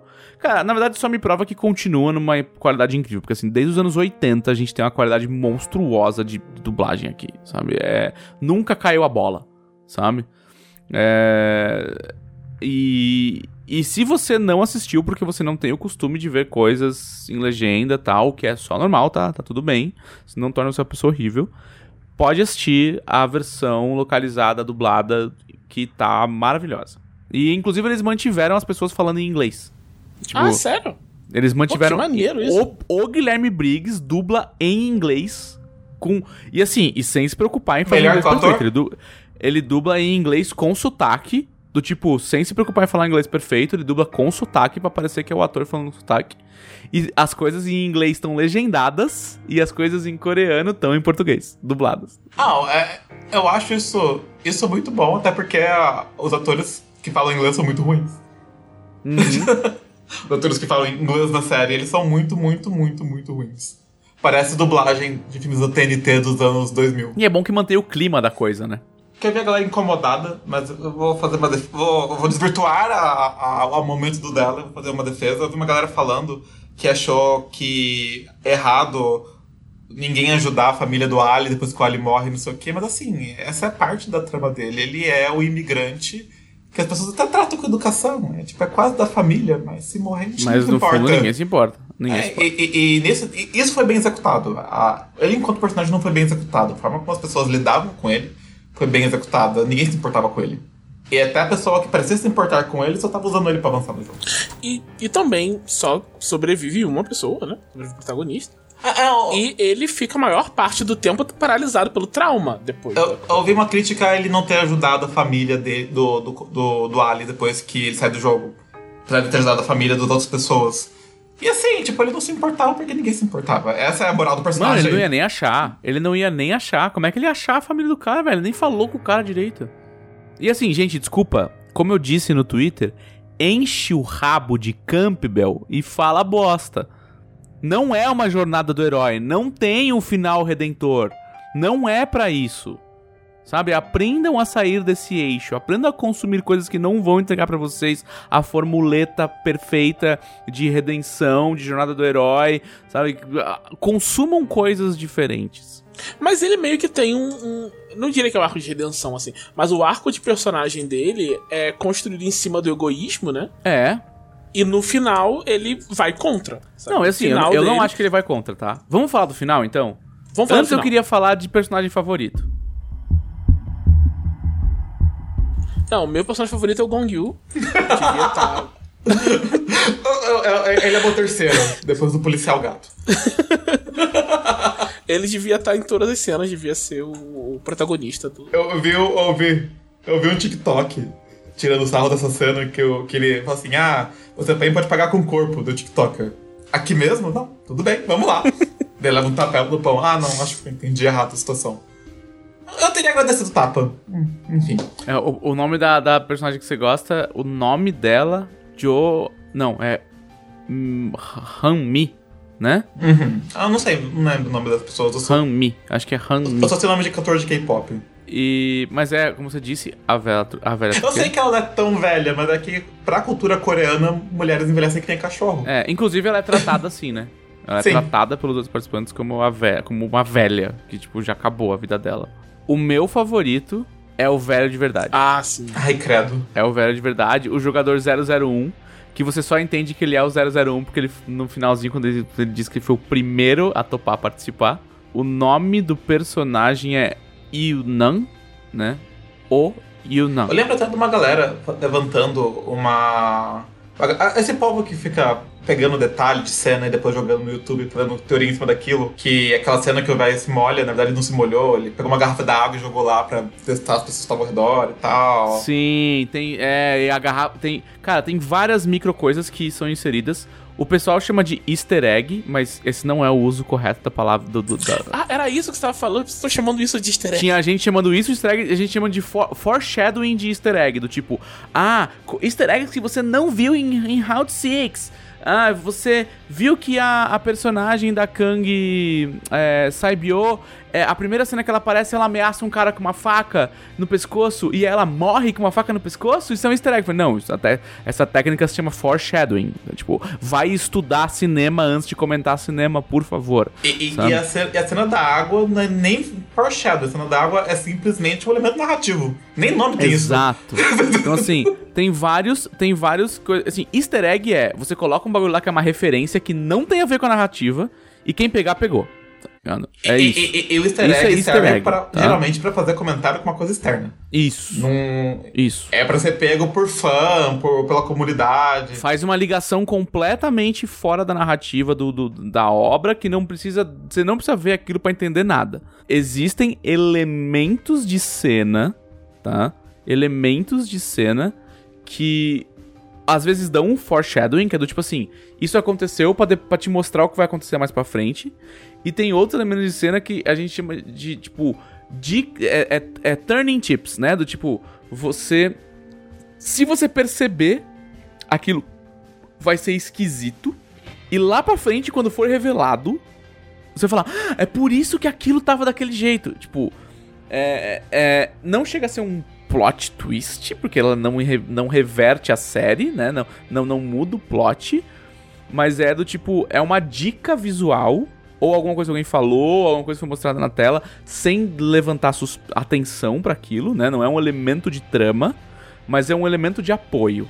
Que quem pegar. Por exemplo, ao- ao- no- no- nos arquivos dos jogadores não ter o velho. Pois é, quando o polícia vai lá olhar no arquivo, não tem o velho. E tem várias dessa com ele. Várias, cara. A que eu mais, a que eu mais pirei, que eu não vi, foi quando fazem toda aquela aquele traveling do jogo da, do Cabo de Guerra. Primeiro, o velho já sabia quais eram todos os jogos. tá? Então assim, jogo 1, ele é o primeiro a andar pra frente e parar. E a boneca não escaneia ele, você viu isso? E a boneca não escaneia ele. E ele faz um ri-ri-ri e anda. Então, assim, meio que ele mostra pra todo mundo como é que é o jogo. De propósito. Segundo. É. No jogo do. É quando, quando ele se molha e ele se finge de doente. Quando, quando vai apagar a luz e tá todo mundo. Todo mundo vai se bater. Ele. A primeira coisa que ele faz é subir na cama mais alta e ficar de boa lá. E, a galera, e o cara fala: Como é que você chegou aí, velho? Não sei o quê. E ele, mano, ele já, ele já sabia que isso ia rolar, então ele se refugiou no, no alto. Aí quando, quando eles estão lá no bagulho que ele fica zoado e ele se, e se, se molha, né? Teoricamente ele se mijou. Mostram as garrafas d'água que eles tinham ganho. E tinha uma garrafa d'água vazia do lado dele. Ninguém olhou, mas tem. No jogo de cabo de guerra, é ele que dá a dica de como co- ganhar o cabo de guerra. E na hora que eles ganham e faz aquele traveling que eles estão caídos no chão, a algema na corda de todo mundo tá com cadeado. A dele não tem nada. O que? Eu não tinha notado isso. Não tem cadeado na dele. Gente. Então tem vários elementos pequenininhos de cena que mostram que ele, ele tava lá na, na, na maracutaia, tá ligado? E, e é sensacional, cara. Isso é, isso é muito bom. E eu adoro esse velho. Porque esse velho, ele é o. Ele é a incorporação do que é um rico com tempo livre, tá ligado? É um, um, ri- ricaço deprimido. Tipo, nada mais. Me venderam, me venderam, porque ele também. Ele falou: eu realmente saí de um subúrbio. Eu realmente saí, saí de uma família pobre. Me fiz, tipo, atingir esse nível assustador de riqueza pelo meu trabalho. E me venderam que isso era ser feliz. Eu cheguei aqui, eu cheguei aqui e minha vida não faz mais sentido. Ah, o velho, eu não gosto dele, mas eu não gosto dele. ah, eu tenho muita raiva dele pelo que ele faz na série. Então, assim, eu não gosto bem. Sim, eu, ele é um escrotaço. é um, eu, eu não gosto bem sucedido. não é um não gosto. É tipo, a série conseguiu te fazer não gostar dele. Não, não, não. Até o. o- é, é, basicamente isso. Eu, peguei, eu tenho muita raiva do velho. Eu tenho muita, muita, muita raiva dele. Você pegou ranço do personagem, e aí, aí é pra isso que ele é construído. Porque é uma coisa boa, é um, é um personagem bem construído, não é uma, não é uma crítica, muito pelo contrário. Quer dizer que foram bem sucedidos nessa construção. Mas eu só odeio, velho. E assim, apesar do plot twist do polícia, do, do irmão dele ser meio bosta, o fato do irmão dele ser um ganhador que depois se juntou ao, ao esquema é muito. é muito bom, né? Porque mostra que o cara foi tão subvertido pela parada que ele não consegue mais viver no mundo real, tá ligado? No mundo, no mundo, no mundo padrão. Se for trabalhar com metáfora. Ah, é isso que você acha que aconteceu com o protagonista, né? E- então, e é isso que eu acho que aconteceu com o protagonista. Se for trabalhar com, com, com metáfora, ah, é basicamente isso. Ou você é um fudido que vai apanhar do capitalismo, ou você vai virar alguém que vai fuder as pessoas do capitalismo. Você não vai chegar lá, você não vai chegar no topo do capitalismo sem fuder as pessoas que ficaram pra trás. E chega uma hora que os caras que estão no topo vão olhar pra você e vão falar: Você quer sentar na mesa do gente grande? Então você vai ter que se comportar igual gente grande. Vamos falar do final então, antes da gente abrir pra perguntas. Tem uma coisa que eu acho bacana do final, que eu vi isso num vídeo no TikTok. Eu admito que eu abri o TikTok. Jovem! Mentira, minha namorada que abriu, mas eu olhei. Jovem! Prestei atenção. Prestei atenção no TikTok. Que tá falando das cores em, em Round 6 e como tem todo um lance de cultura. até Falava o nome, eu não lembro o nome. Mas tem um lance de teoria das cores que se usa muito na, na Coreia. E o, o vermelho significa força, né? Então, o, o, o lance dele de pintar o cabelo no final é uma demonstração de força, sabe? Tipo, E é a mesma força que os, que os caras que controlavam o corpo dele né? Que, que tinham controle total sobre ele e usavam. Massa, não sabia disso. E, e, tem, e tem uma parada também que, assim, é, um- uma vez a gloriosa Flávia Gazi disse: só existe um tipo de controle real, e é o controle sobre o corpo. É por isso que o Estado não quer abrir mão do controle sobre o seu corpo. Por isso que o Estado quer controlar as coisas que. aonde você vai, como você vai, e até coisas meio absurdas, tipo, o, qu- o quanto você pode modificar o seu corpo, ou até papos do tipo do aborto, entendeu? Do tipo, o Estado quer controlar o corpo da pessoa. Porque esse é o único tipo real de controle. É por isso que você ser. A punição por você violar leis muito graves é você ter o seu corpo confinado, né? Numa cadeia.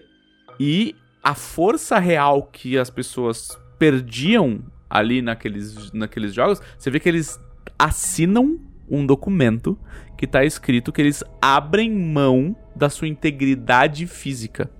Isso é uma metáfora, ou não, não, não só uma metáfora, mas como uma, uma, uma extrapolação de conceituação literal de que você abre mão de você mesmo. Do tipo, você, eu já sou tão fodido que eu não sou mais uma pessoa. Eu abro mão de mim mesmo. E, e aí tem essa parada que eles falam, que é tipo, ele abriu mão dele mesmo e ele deixou ele mesmo ser controlado igual uma coisa por essas pessoas que ficavam o tempo todo de vermelho, que não tinham rosto, eles eram só um- pessoas vermelhas. E quando ele fala, quem vai mandar nesta porra aqui sou eu, ele pinta o cabelo de vermelho. Ah, o final. é, eu, ao contrário das pessoas do Twitter, achei interessante ele não ajudar o Ali. Ah, porque fecha a narrativa da questão do imigrante de uma forma muito bem amarrada. É, é isso mesmo, o tipo de gente que morre, as pessoas esquecem que existiu. É triste, mas é real. Infelizmente é real. Eu achei. Se fosse uma produção estadunidense, uma produção norte-americana, a mãe do, do protagonista não teria morrido. E eu achei genial que ela tivesse morrido. Eu achei genial que ele tivesse entrado no jogo pra salvar a família dele ele ter perdido toda a família dele durante o jogo, porque a filha foi pros Estados Unidos e a mãe morreu. Então, no final das contas, todo o sacrifício dele foi inútil. E isso é uma coisa que eu achei narrativamente muito interessante. Se tivesse mantido a mãe dele viva, se tivesse mantido ele de uma forma que ele se reunisse com a filha dele, não teria sido tão tão tão interessante ou não, não teria arrematado tão bem a narrativa até aquele ponto. Ah, Você mudar, ia mudar a mensagem se fizesse isso. Sim, Você tá dizendo que vale a pena você fazer isso. exatamente. Vale a pena você se sacrificar e matar os outros pra você fazer. Pra você ganhar dinheiro. E ao mesmo tempo, eu acho interessante porque ele fala que manda essa porra sou eu, mas ao mesmo tempo que isso acontece, ah, ele não tem nenhum motivo pra acreditar nisso de verdade. Tipo, ele acredita nisso de verdade, mas o, o- o protagonista ele é um ingênuo. Fica muito claro durante toda a série que ele é um ingênuo, tanto que Sim, ele é um a, a marcação na narrativa de que ele é uma pessoa boa é que ele se junta com mulher e velhinho, que também é machista, mas enfim. Ah, e ele é um ingênuo, mas ao mesmo tempo que o jogo mostra ele, ah, vou me empoderar e vou quebrar a porra toda. O jogo tá continuando do mesmo jeito. tipo, na prática, ele tá putaço, Não, mas você, é um, você, você não significou nada. não significou né? nada, a coisa continuou. E, e ao final da margem E eu gosto que eles mostram que o jogo é desde, sei lá, 1993, assim. né? E, e o final dá margem pra acreditar que nada nunca vai mudar. Ele tem um negócio tipo, ah, eu vou acabar com vocês. E tipo, não. Tipo, tá, tá, tá. Você não tá lá, Cláudia. É, então, o, sobre o protagonista no final, eu via, eu vi esse lance dele, tipo, voltar, dele decidir que. Porque assim, são dois momentos distintos que a gente tem no, no final dele, né? Tem a hora que ele, que ele pinta o cabelo e decide, tipo, retomar a vida dele. Que ele fala, pô, vou visitar minha filha, vou cuidar do. Do irmão da, da menina, entrega lá o, o dinheiro pra mãe do. Do galã. E aí, beleza. Isso, isso é uma etapa ali, né? Ele, tipo, retomou, ele recuperou aquilo que o jogo tirou dele ali, mais ou menos, sabe? Recuperou a própria agência. E aí, no final, quando ele vê que o jogo vai continuar, ele tem essa escolha entre continuar levando a própria vida e tentar impedir o jogo. Então, ali eu vejo a primeira vez que ele tava realmente fazendo uma uma uma coisa altruísta, sabe? Tava abrindo mão dele, do que ele queria, em nome de uma coisa que ele achava mais importante que ele. Que era evitar que ela acontecesse de novo. Eu não sei se eu concordo que foi altruísta. Ah, eu acho que ele foi altruísta durante toda a série em alguns momentos. De novo, ele se juntava com mulheres e velhinhos. O que fica muito claro durante o jogo como uma coisa que você não deveria fazer. Uh, isso foi a grande força dele, na verdade. Ele se juntou com as pessoas certas. Porque ele se juntou com pessoas. Mas as pessoas certas não eram exatamente quem os jogadores esperavam que seriam as pessoas certas. Que é a menina que fugiu de um regime ditatorial, então ela era super habilidosa. É o velho que sabia como o jogo funcionava.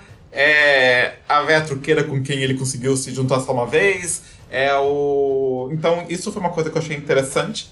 Mas no final eu não sei, porque eu não sei até que ponto ele queria impedir que outras pessoas passassem por aquilo.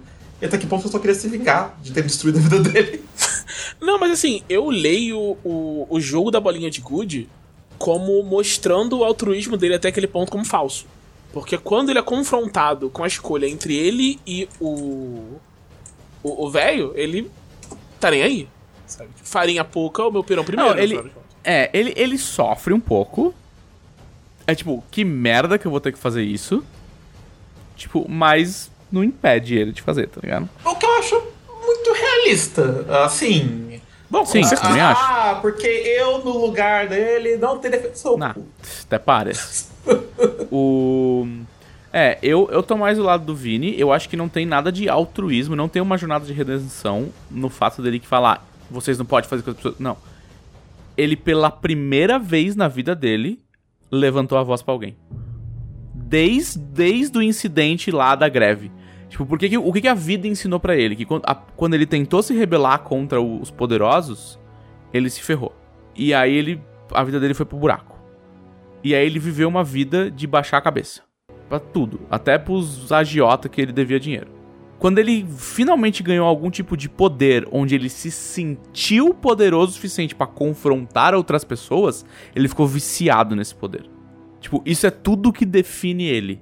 Então, se ele usa, se ele e aí o front mesmo fala com ele no finalzinho, né? Fala, jogador 456, entra no avião.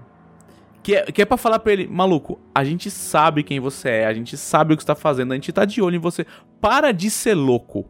E aí ele dá o chiliquinho dele e fala, vou lá. E, e, isso não tem nada. E para mim é o contrário. Isso é para mim é tipo, é o, é o outro lado da moeda dele do egoísmo ele não pode perder a confiança que ele conseguiu, tá hum, tá ligado? É, faz sentido. Porque é tudo que ele tem. Interessante. É tudo que ele tem. O dinheiro que ele tá usando é dinheiro, tipo, com sangue, entendeu? É um dinheiro que ele odeia. O que ele, o que ele tirou de bom nessa experiência toda é: eu não, eu agora não preciso mais baixar a cabeça. Se ele continua baixando a cabeça pros organizadores do jogo, ele não ganhou nada. Aliás, vendo por esse lado, a cena dele com o cara do banco me, mostra isso antes, né?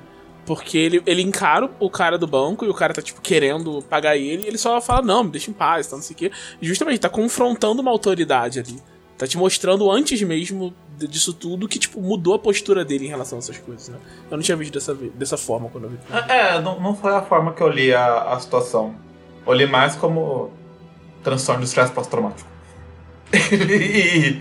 Também, né? Também e... tem isso. Mas eu, eu não acho que ele é uma pessoa que tem esse ímpeto de vingança. Eu, eu, eu acho que. Eu esse ímpeto de fazer o certo. Eu, eu, acho que. Eu acho que ele é muito mais um cara que vai com o flow. Eu acho assim, que foi muito sabe? mais ímpeto. Eu acho que foi um ímpeto de, de vingança burra.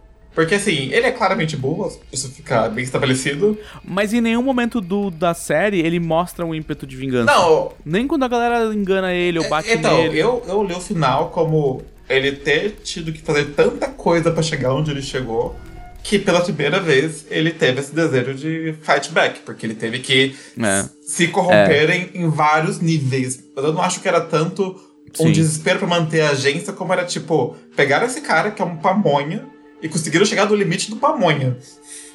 Isso é tão horrível que até isso, esse cara, esse pamonha, esse ridículo, tá puto. Aliás, vocês viram que a, o lance da greve dele é baseado num acontecimento real, né? Sim, a greve rolou mesmo. A greve da montadora bolado. lá, que, a, que, deu, que deu morte à porra toda, é. rolou mesmo, de verdade, na Coreia. Foi, foi assustador, cara. E tem gente que não recebeu grana até hoje, tá? Um rolê. E nunca foi recontratada, mó tá, tá rolê. Tipo, então, assim, é. É mais um, mais um degrauzinho da verossimilhança, né? Do tipo assim, essas coisas acontecem mesmo. Pois é. Tipo, a realidade é mais estranha que a ficção. Sim. E uma coisa que eu acho, eu acho coreano. É... Nossa, viajei. É, uma coisa que eu acho interessante da série coreana é que eles fazem isso com uma naturalidade muito grande, sabe? aqui, quando a gente vai tratar de coisas. Em, em mídia, em audiovisual brasileiro, geralmente, quando você vai tratar de alguma coisa que é um evento histórico, você fica muito assim: você tá vendo isso aqui? É um evento histórico. Isso aconteceu de verdade. Sabe? E eles tratam com uma naturalidade muito grande, eu gostei. Mas isso é, é, é nessa série ou é no geral? Porque eu não vejo muita coisa coreana. Eu ouço K-pop, mas eu não assisto muito, muito, muita série coreana. É, uma- é só uma pergunta de curiosidade mesmo. É, eu acho, eu acho que é no geral, porque eu já vi uns, uns, uns K-dramas que são. Ou é K-drama que fala? Vou falar É, K-drama. K-drama. Eu vi uns Ah, K-dramas K-drama, que, K-drama, que sei são de personagens históricos, sabe? E tem coisas que é histórico, tem coisas que é inventado, e é tipo, beleza, senão a gente não vai saber o que é que é. É, não. o- Vai ler um livro não tem saber. ponto. Ironicamente, o meu, o meu primo que mora comigo, o Netflix dele é só K-drama e filme coreano, né? E anime, assim, tipo, é... Você olha pra ele, você não dá isso, mas o cara, ele é muito da novelinha coreana. E ele, e ele falava isso pra mim, falava, meu, é o legal da novelinha coreana é que eles lidam com a, com a realidade deles o tempo inteiro, assim, tipo, ah, é isso que acontece, e é isso aí. Mas sabe? assim, K-drama é um nome excelente pra um vilão de fantasia. Só eu queria apresentar isso.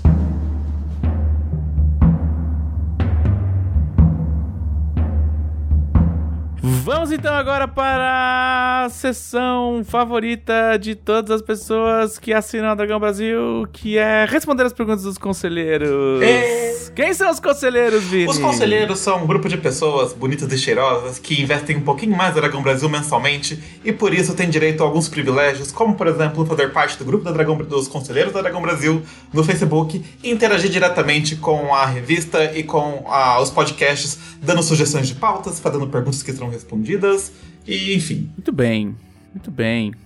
Perguntas como a do conselheiro Duda Vila Nova. Vixe, Que essa aqui não tinha como fugir. Quais brincadeiras da infância vocês acham que fariam parte de Round 6 aqui no Brasil? bandeirinha. Eu não faço ideia do que é bandeirinha. Que, que, como assim você não sabe o que é bandeirinha dela? É, é, é, o, o dela tá sendo condomínio. Ah, bandeirinha, você tem um campinho, dois campos, uma linha no meio.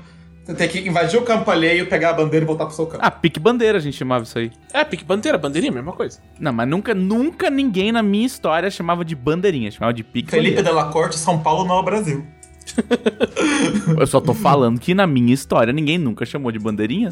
Mas eu conheço como pique bandeira também, mas eu conheci os dois. No Rio a Pique gente fala de bandeira? pique bandeira e bandeirinha. É, não, aqui é só pique bandeira. Quer dizer, aqui é porque a Moca é uma província à parte. É, eu acho que teria teria um rolê esconde-esconde. Do tipo, um pique-esconde ali, tipo... Separa a galera em quem, com quem, tá, quem tá escondendo e quem tá procurando. Tá ligado? Achou, a Alice em Board Game tem isso. Alice, sim. Ah, aliás, é uma série que não tem nada a ver com Coreia, tá? É um mangá japonês. É, mas que também explora essa coisa de jogos bizarros, jogos bizarros, mas é bem mais viajada, é bem mais fantasiosa, né? Alice in the Borderlands. Que isso me lembrou uma coisa que eu ia falar na hora das coisas que a gente não tinha gostado. Que eu não gostei dos jogos serem simples. Que eu gosto dessas coisas do jogo ser super complicado sem entender as regras. Tipo, Liar Ah, Game. mas é assim. porque você é um combeiro safado. Eu gostei de ser simples, eu achei que parte, do parte da graça era essa, era Sim, infantil. eu acho que parte, do, parte da graça é, é só isso aí mesmo. É isso aí. É, é tipo. É, não, isso é bacana. Você, você reforça a ideia que aquilo é totalmente inútil e sem sentido porque é só bobagem. Mas assim, um bandeirinha que você pode matar quem entra no campo inimigo e que quem roubar a bandeira e botar no próprio campo, todo mundo do campo inimigo morre, seria. Incrível. Seria ótimo. Eu, eu gosto de pique esconde também. Quem, ach- quem achar, morreu. E se, e se não achar todo mundo até acabar o tempo, todo mundo que tá procurando morre também. Eita. Aí vira Battle Royale. E, deixa eu ver o que mais. O que você acha, Thiago? Eu acho que golzinho seria. Golzinho. Golzinho é bem BR, né? Golzinho é bem BR golzinho. e é uma coisa Cara, que. tinha uma brincadeira horrível que a gente jogava no colégio. Que eu. Cara, já teve vários nomes. Já teve vários nomes é, que eu ouvi, assim. Mas basicamente consiste em a gente ter uma bola de futebol de salão, ou então uma bola de plástico pequenininha, não é uma bola de futebol de verdade. E que todo mundo. E, e que se você tomar um, um rolinho, se você tomar né, uma caneta, tipo, passar por baixo das suas pernas a bola, você tem que sair correndo até um, um pix, né? Até um, até um, um, um- lugar ali seguro. E até você chegar lá, todo mundo pode te dar socão. Jesus amado. Ah, Então, eu pensei nisso, é corredor polonês. Ah, é que é corredor polonês é só passar, né? Mas esse bagulho envolvia a bola. É. Seria um bom jogo. Outra coisa também que seria interessante é. Nossa, me. me- Queimada. Queimada. Seria show. Quem é eliminado morre. Morre, acabou. É isso. Ó, o Matheus, o Matheus no chat falou batata quente, só que a batata é uma bomba. Também pode ser. Também é interessante. Batata quente com boba é bem Alice in Borderland. Tem, eu vi isso. Você me lembrou um negócio que eu tinha que ter falado antes?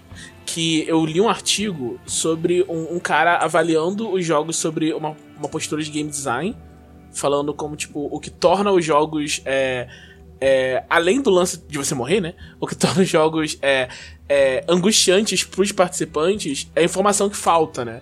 Que em todo jogo você tem que tomar uma decisão às cegas, sem saber o que essa decisão vai, vai ter.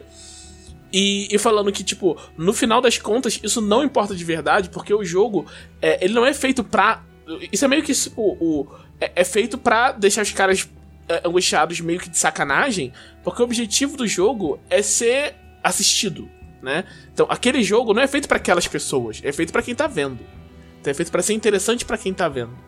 Então, tipo, não tem é mais. A, a, experiência do jogador que está preocupado não, não é importa, do jogador né? é, que tá jogando, é. do jogador que tá vendo. É, o, o... Tinha informação lá, ó, aqueles murais mostrando quais eram os jogos. Vários deles dava pra você inferir o que, que seria pelos murais. Depois do primeiro, né, da, da batatinha frita, você conseguia inferir o resto. Uh, mas além disso, tem a questão de que os jogos eram feitos para ser mindfuck mesmo.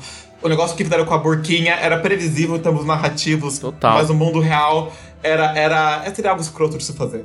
Narrativamente falando, é, às vezes pegaram o que estavam fazendo até aquele momento e, e viraram de ponta cabeça, então eles quebraram a consistência que eles vinham tendo, então enfim, era... É, aquilo era feito para matar aquele pessoal. Era, era, o objetivo do jogo era matar as pessoas. Então as regras pouco importavam. É, isso aí é o que o Thiago falou também. Ser divertido pra quem tava assistindo, sim, sim. não pra quem tava jogando. Sim. Sim, sim. Eu só tô concordando. Falando em combar nos jogos, o, conselheiro Bruno Emerson pergunta: vocês também ficaram esperando alguém tentar andar pelas barras no jogo da ponte de vida? É, é o que eu tava comentando mais cedo. Eu sei que não ia funcionar, que é só dar um tirão na pessoa, mas alguém. Por que ninguém tentou, sabe? Eu fico meio assim. Eu acho que teriam atirado na pessoa que fizesse não, isso. com certeza, com certeza. Trapaceou, pá, morreu. Pronto, é isso. E o conselheiro Nicolas Lemos quer saber qual de nós perderia em um jogo de Takamamona. O que? O quê? O que, que, é isso? Você nunca brincou de guerra de mamona? Não. Você é louco. Pois eu que sou burguês. Gente, eu sou, eu sou sedentário. Eu sou zoado. No round 6 eu teria morrido. Eu teria morrido na primeira vez que a boneca foi nessa cabeça. Não, mas, mas o que, que é atacar eu... a mamona que eu não sei? Cara, você literalmente você pega a mamona e atira nos outros com estilingue, pô. Com estilingue? Com estilingue. Mas isso vai arrancar o olho de alguém. Não, mas não é um estilingaço, é um estilinguinho. Criança não perde olho. é.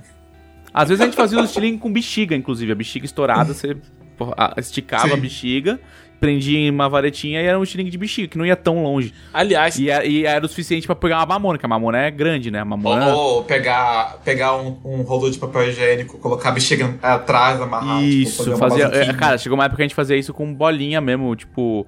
É, comprava bolinha plástica, daquelas miçanguinhas de colar mesmo, que era baratinha e eu colocava num cano de PVC. Cortava o PVC, colocava a bexiga atrás e atirava as bolinhas. Jesus amado. E, e assim, o, o, o, o Thiago tá chocado com a Guerra de Mamona. A gente é da geração que tinha pistolinha de pressão. Ah, cara. isso é.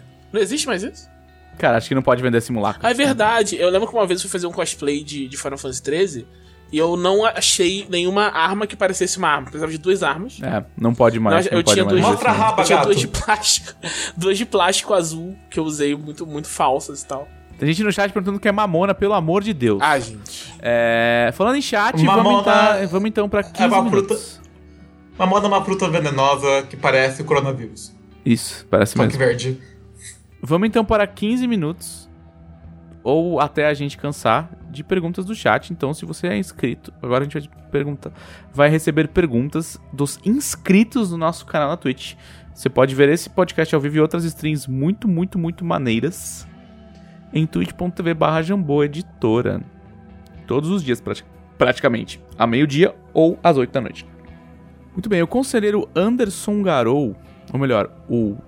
O Anderson Garou também é conselheiro, tá? Mas, ou melhor, o nosso subscriber, Anderson Garou, pergunta: seriam os VIPs uma versão macabra dos aristocratas de Valkyria? Não, acho que os aristocratas de Valkyria têm um. Tem mais. Eu confio mais nele do que no. Garbo e elegância. Isso. A Arena de Valkyria é uma instituição muito séria. O Vini já respondeu, mas. Milene e Max quer saber em qual jogo vocês acham que vocês teriam morrido. Todos. Sim. Olha, na minha atual condição física, Assim, se fosse em 2018, 2019, eu ia falar, pô, talvez dependendo do meu time, eu chegasse até o cabo de guerra, tá ligado? Passar, eu passasse o cabo de guerra. Porque a bolinha de gude até tá, tá de boa. É, é menos é habilidade física. Mas eu até chegava na bolinha de gude, se pá. Na, na ponte de vidro eu não, não, não ia. Hoje que eu fico ofegante de subir as escadas da minha casa e fico me perguntando se é sedentarismo ou corona. Eu acho eu, que eu, eu teria morrido no primeiro. É, não, eu tava pensando que eu ia morrer no primeiro. Curiosamente, o, o, desafio que eu, que eu ainda conseguiria formular uma estratégia seria exatamente o da ponte. Porque eu ficaria pensando, tá, materiais diferentes, vamos pensar. Eu sou formado em design, pra quem não sabe. Materiais diferentes, vamos pensar nos materiais diferentes. Deve ter a refração da luz, deve ter material, deve ter som diferente. Então eu teria ido por esse raciocínio. Mas no resto. Mas eu não teria chegado lá. Eu teria morrido 10 vezes até chegar lá. Teria me matado quando apagar as luzes, teria me matado na batatinha frita, teria me matado na, no cabo de guerra, teria me matado muitas vezes. Eu teria morrido provavelmente na treta generalizada também, da, da de apagar a luz. Não, a treta generalizada de apagar a luz eu tava tranquilo porque eu sou carioca. Então... É verdade, é isso verdade. Você chama isso de quarta-feira no metrô. É. Na verdade, quando chegasse um corno falando vou te dar um tapa quando você errar o jogo, eu ia falar, então tá, tchau. E ia virar e ir embora. Eu nem ia é, no negócio. É isso, né? Isso. Eu não entraria também. É. Você quer grana pra, te dar um, pra me dar um tapa? Quero. Aí você dá um tapa, aí você come o cara de soco, porque você é BR, pega a grana dele e vai embora. Ai. Não, eu ia pro cara e falar: olha, de você eu levaria tapa de graça, mas só de graça. Não trabalhamos com isso. Aposto. Valendo Toba, então. Valendo Toba. Mais alguma colocação que vocês querem fazer?